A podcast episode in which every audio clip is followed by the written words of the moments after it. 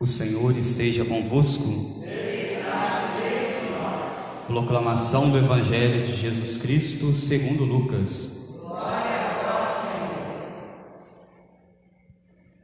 Naquele tempo, os apóstolos disseram ao Senhor: Aumenta a nossa fé.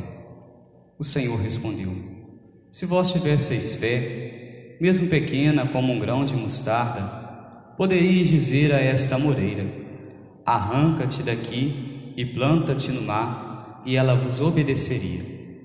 Se algum de vós tem um empregado que trabalha a terra ou cuida dos animais, por acaso vai dizer-lhe quando ele volta do campo: Vem depressa para a mesa?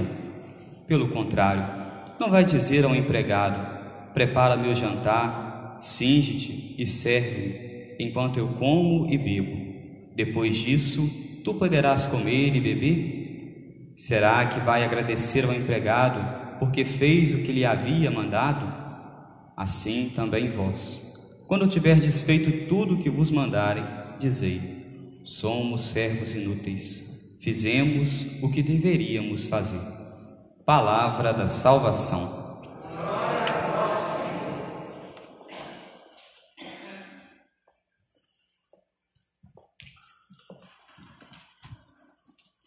Amados irmãos e irmãs em Cristo Jesus, não fechemos os nossos corações ouçamos a voz de Deus. Em alguns momentos da nossa vida, nós ficamos desanimados, cansados, desesperados e pensamos não haver soluções, saídas.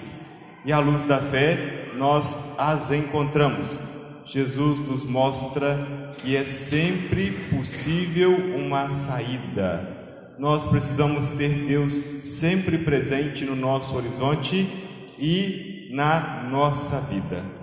Quando nós olhamos hoje para o profeta Abacuque, ele vem nessa direção nos mostrando e nos ensinando que é preciso ter Deus no nosso horizonte.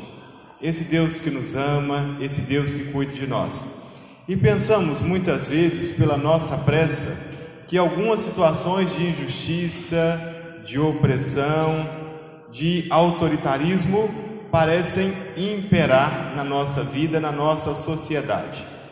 E aí o profeta está nos mostrando que precisamos ter paciência e Deus, ele é pedagógico para conosco. Nós queremos que tudo seja resolvido para ontem, e Deus nos ensina a esperar, a ter paciência e a crescer com o sofrimento, com a dificuldade. E a gente chega à conclusão, à luz do que o profeta vem nos ensinando, que na vida a melhor coisa é a gente ser bom, ter intimidade com Deus e fazer o bem. Pois se nós somos pessoas boas, nós vamos colher o bem que nós plantamos. Se nós formos pessoas más, ruins, de mal com a vida, nós vamos também colher o que plantamos.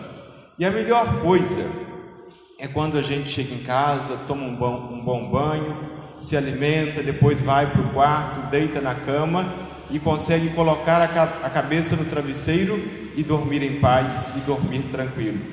E às vezes nós ficamos nos perguntando: será que as pessoas más têm paz no coração? infelizmente, não tem paz no coração. Nós não conhecemos os corações das pessoas. Somente não tem problema quem é de desequilibrado, quem tem distúrbios psíquicos e não sente remorso. Pois do contrário, quem é mau não tem paz. São Paulo vai dizer que nós somos seguidores de nosso Senhor Jesus Cristo, fomos batizados em nome da Santíssima Trindade, da Trindade Santa, nós precisamos renovar sempre em nossos corações a força do Evangelho, o amor de Deus, essa experiência que vem ao nosso encontro por parte do nosso Deus que nos ama tanto e quer morar em nós, quer morar no nosso coração. Por isso, em cada missa, hoje de modo silencioso, não mais como os nossos pais e avós diziam em voz alta na missa, nós possamos continuar, só que no silêncio do nosso coração, em cada missa, em cada Eucaristia, dizer: Senhor, a minha fé é pequena, é frágil, é limitada. Eu creio, mas aumentai a minha fé. Pensamos em cada Eucaristia que Deus aumente a nossa fé. Os discípulos estão seguindo Jesus, estão junto com ele, indo de da Galileia para Jerusalém, o grande centro. Eles não sabem o que os aguarda e estão temerosos, estão com medo.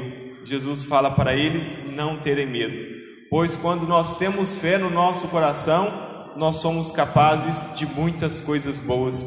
E ele sabe que nós temos um potencial tremendo para o bem. Só que ao longo da nossa vida, quando nós escutamos esse evangelho, sobretudo a parte final, nós tendemos no primeiro momento a ficar desanimados. Ah, eu vou fazer o bem, vou ser uma pessoa boa, vou me arrepender dos pecados, me converter, me reconciliar com Deus, comigo mesmo, com as pessoas que eu ofendi ou que me ofenderam, e depois vai ser dito para mim que eu fui um servo inútil. Só que essa inutilidade que Jesus nos fala é uma inutilidade criativa e que expressa o nosso amor e o amor que Deus tem para conosco de modo pleno. Eu, juntamente com o padre que eu moro, nós somos dois padres, ele é o pároco e eu sou o vigário. Nós, além de trabalharmos na paróquia, prestamos um serviço a Fundação Cristiano Varela, Hospital do Câncer, a Unifaminas e também uma capela chamada Nossa Senhora do Divino Pranto, que tem uma casa de apoio. As pessoas vão, ficam ali juntamente com um acompanhante fazendo o tratamento. E lá nesse hospital, a gente percebe a inutilidade da qual fala o Evangelho e que também o padre Fábio de Melo gosta de dizer, já disse algumas vezes. Numa das várias visitas que a gente tem lá e a gente experimenta o limite da vida, numa delas, na semana passada, eu cheguei em um quarto, tinha uma mulher lá no terceiro andar e ela estava com os olhos abertos, tinha um homem do lado, eu me apresentei, perguntei o que ele era dela, ele disse que era esposo e ela estava bastante fragilizada, magra, com a cabeça toda raspada, com o aspecto da cor do corpo diferente e ele disse que era esposo dela. Ela estava com os olhos abertos. Quando eu fui dialogar com ela, ele disse assim: Padre, não precisa dialogar com ela porque ela está inconsciente e está sedada. Como ele disse que era o esposo, eu o agradeci e disse: Meu filho, muito obrigado pelo amor, pelo carinho, pela oração que você está doando para a sua esposa nesse momento tão difícil e aquele homem começou a chorar. Fiz a unção dela e ele chorando. Depois, quando terminei também, dei um abraço nele. E ali a gente percebe a inutilidade daquela pessoa para com a sua amada e, por sua vez, a inutilidade dela para com ele. Só que essa inutilidade, que no primeiro momento a gente pensa: o que é que esse homem está fazendo aqui? Ele não pode fazer nada por ela, quando na verdade ele pode fazer tudo.